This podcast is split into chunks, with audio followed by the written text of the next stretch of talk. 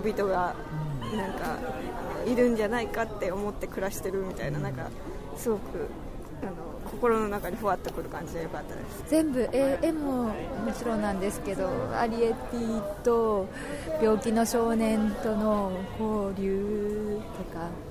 あとでもなんかところどころすごい緊張感とかもあって、うん、アリエッティが初めてショーのうちに行くとことかもなんかなんだろう結構ワクワクしたしドキドキしたし、でもなんかねアリエッティがお家で暮らしている姿とかはすごいなんか可愛らしいしなんかいろんなのが詰まってていや本当に良かった。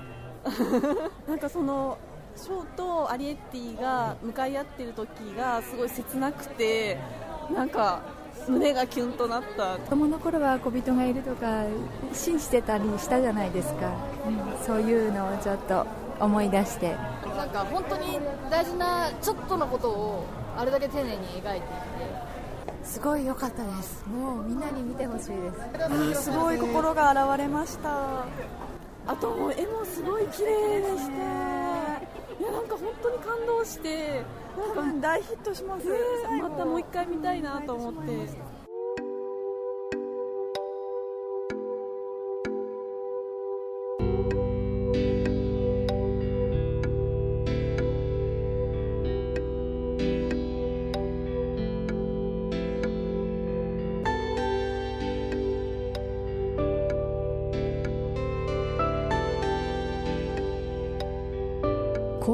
先駆けて今アリエッティが全国を巡っています。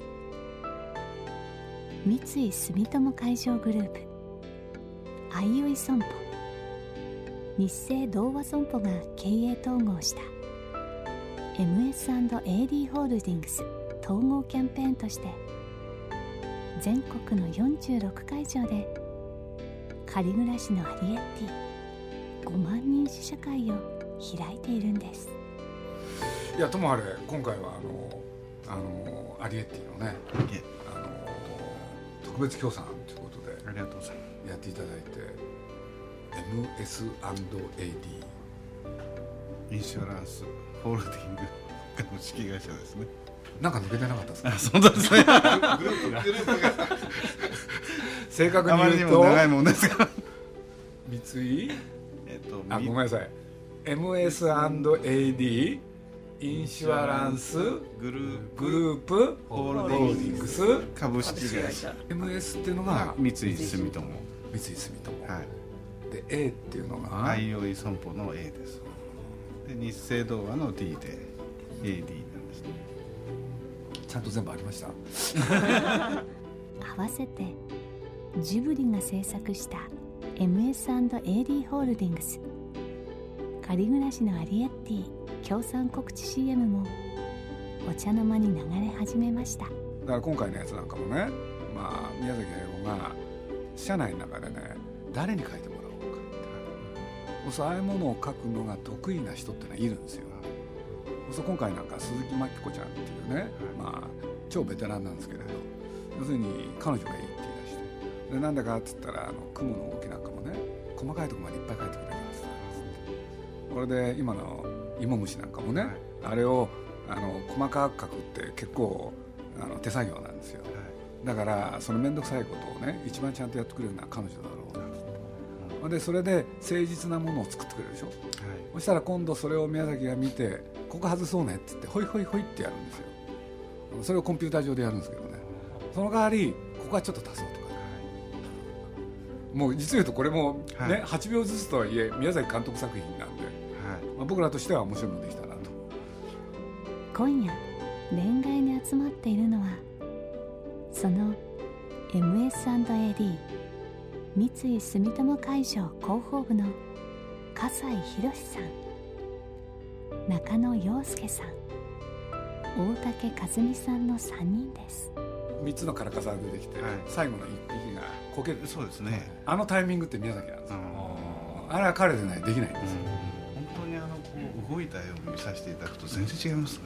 見入っちゃいますよねえ？CM なのに見入ってしまいます。だからあのなんていうのかなアニメーションってねあの何の変哲もないのに見てると面白いっていう、はい、そこをやるかどうかなんですよね、はい、僕も本当忘れもしないですけどあの内幸町のそばでね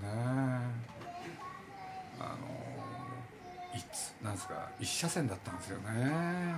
ついこの間もう数ヶ月もう23ヶ月経ったんですかね。これで左側にあのね四角に囲んだ駐車場があってでそれがたまさか空いてたんですよね。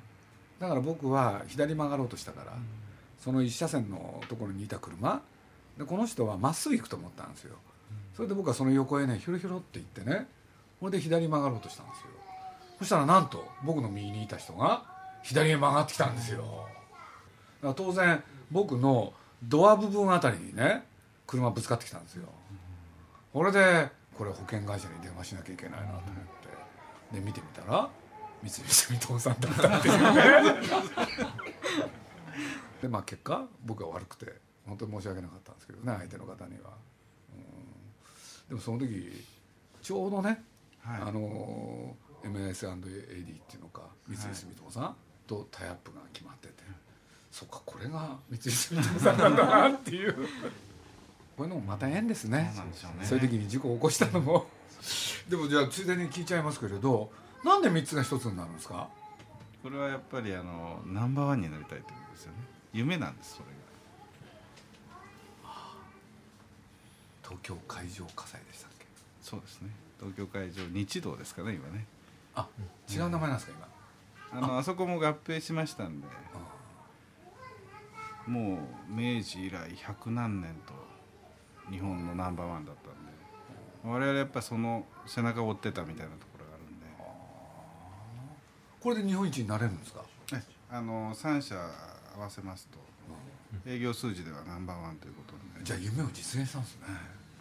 改めてなんですけれど、笠井さんははい。どういうお立場なんですか、今広報部長ということで三井住友会長の広報部長ですねちょっと待ってくださいね、はい。そのインシュアランスグループ、はい。ホールディングスとはい。三井住友っていうのは？えー、とその中の三井住友があるってことなんですか？持ち株会社があの MS&AD でその下にあの損保会社が大きく言うと3つあるということ。この3つがグループを支えているという格好になってますので。なるほど。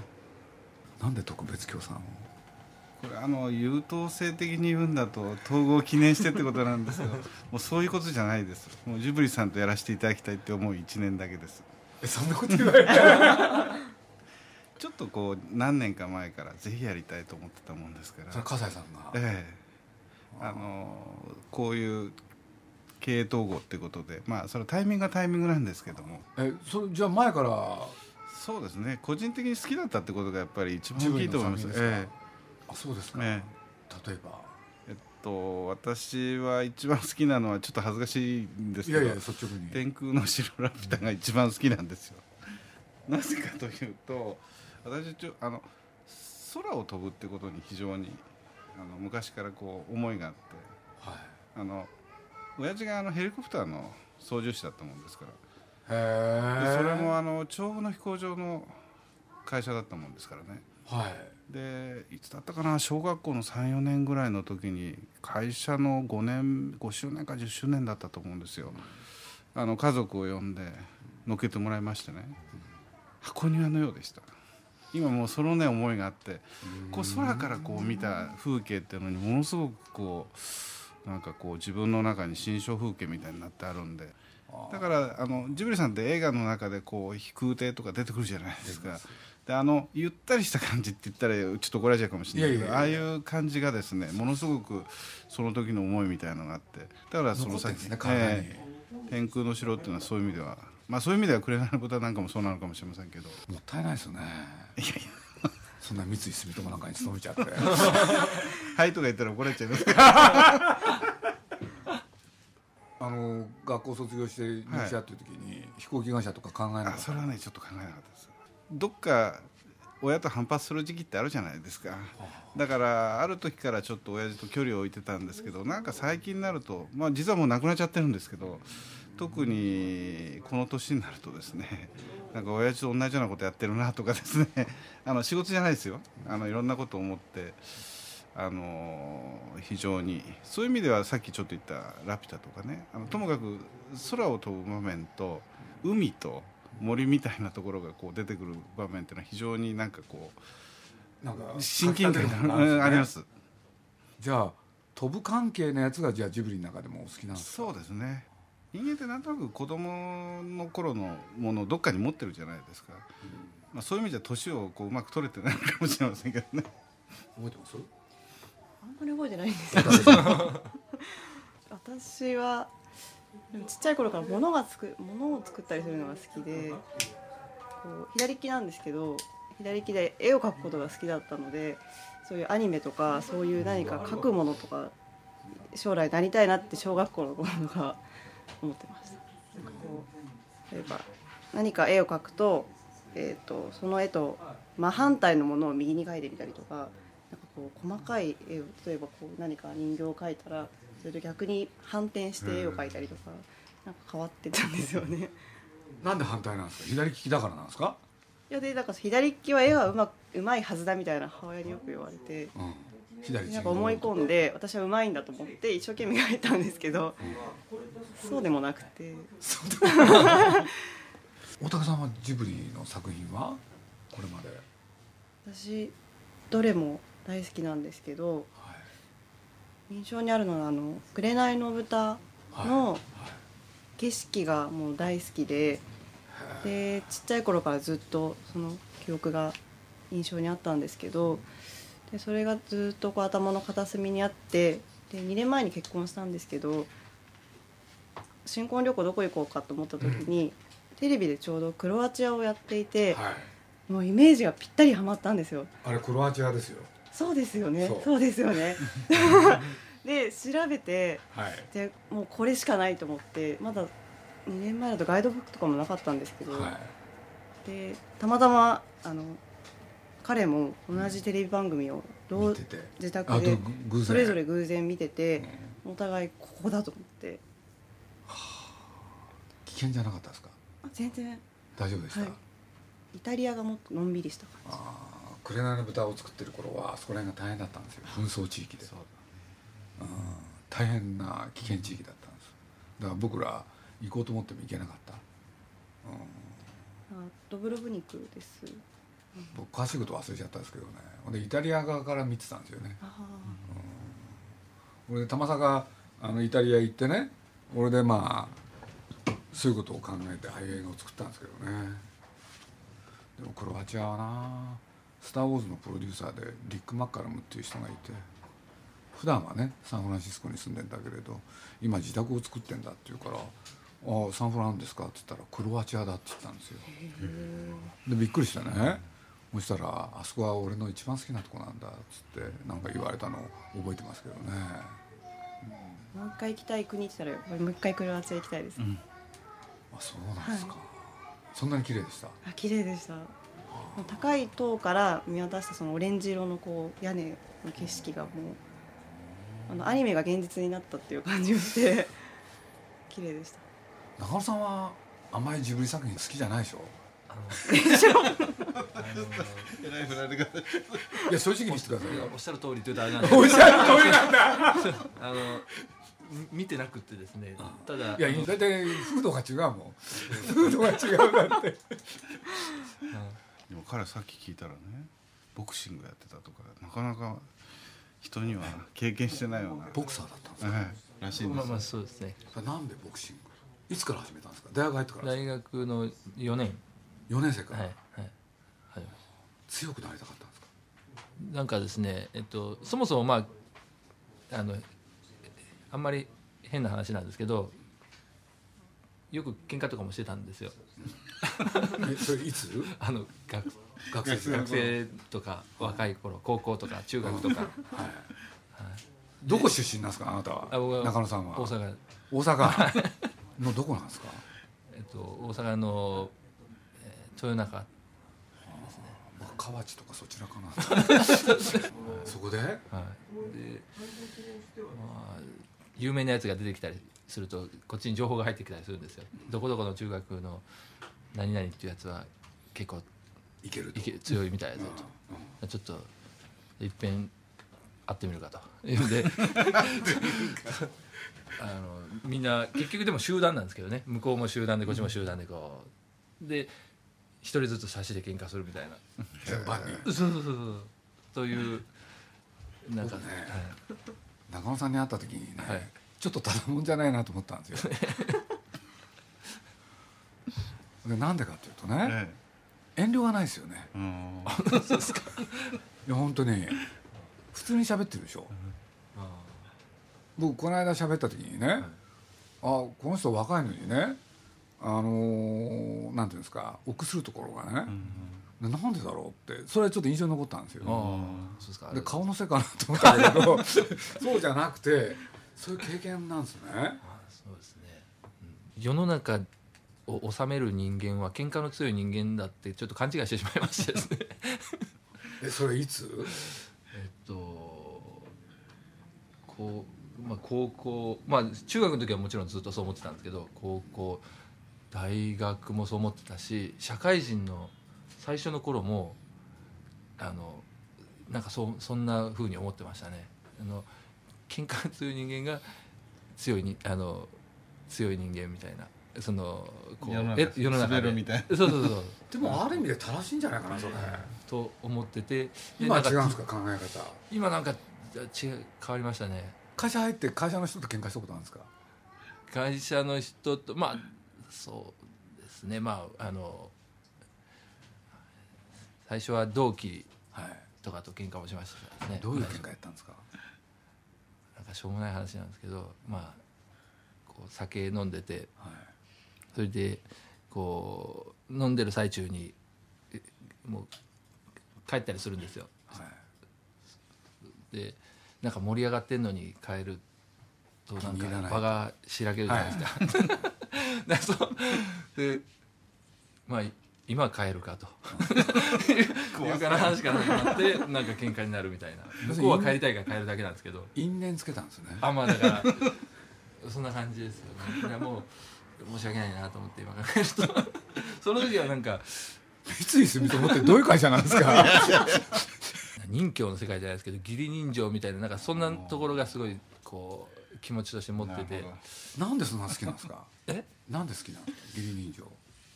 なんかまあそうなんなんですかね。なんか影響受けたもんあるんですか？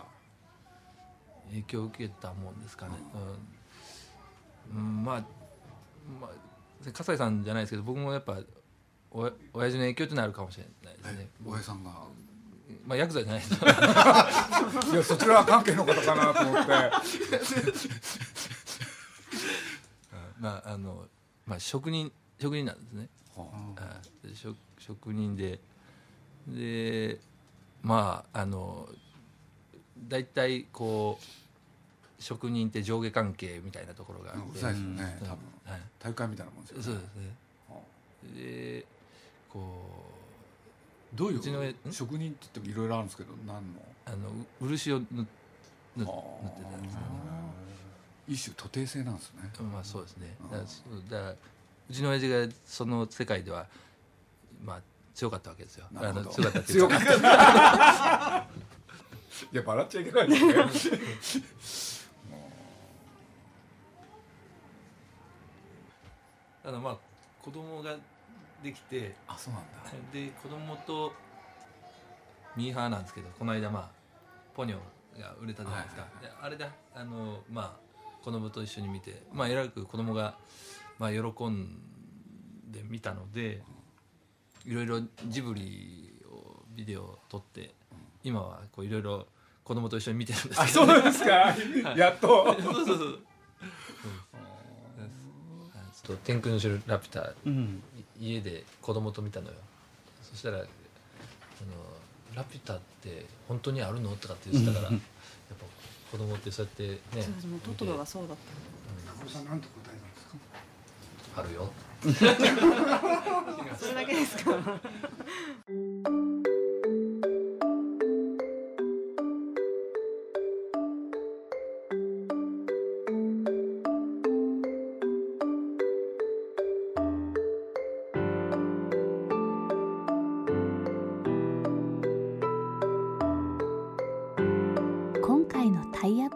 実現させたのはどうやら広報部の皆さんの親子や夫婦家族が生み出した思いだったみたいです。そう。鈴木さんが今回の5万人試写会を企画したのも宮崎さんがテレビスポットの手書きのアニメーションにこだわったのも多分アリエッティでデビューする米林監督の才能を少しでもたくさんの人に知ってもらいたい。そんな親心家族の思いだったのかもしれません。そういえば1ヶ月近く前テレビスポットがほぼ出来上がってきた時鈴木さんはこんなとんでもないことを言い出したんです。SE だけのやつ、うん、SE だけのやつ見てみましょうか。意味はないですよ。絶妙絶妙に言ってしまった言ってしまったのがまずかったですからね。この音作ったのもね今アレーティやってる人これは何とも言えないんですよね。そうですねこれ。これでじゃあちょっと話さなきゃいけないこととしてはナレーションはね、これこれもちょっとご検討願いたいな、はい、少し音を聞かせたいんですよね SE を、はいはい、そうするとね短くならないですかね、短くすることとそれとやっぱりさっきの唐川さんでは最初の第一音を必ずあの素で聞かせるとかその一音？あのガシャンって全部消すことないだからナレーションとナレーションの間に必ず SE 入れるように工夫するとかそれはねまだあのミックスができると思うんですよね。ここはあの SE, SE だけのやつよかったですね、僕はちょっとご提案があるんですけどナレーションナレーション全部外す。えごめん。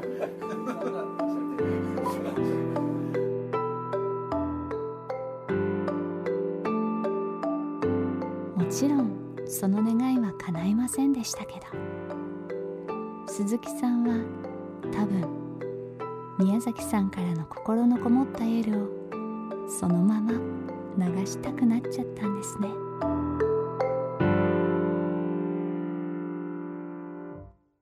鈴木敏夫のジブリ汗まみれ。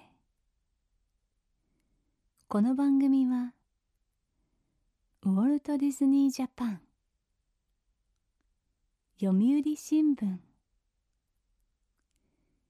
町のホットステーションローソン JAL 朝日飲料。日清製粉グループの提供でお送りしました。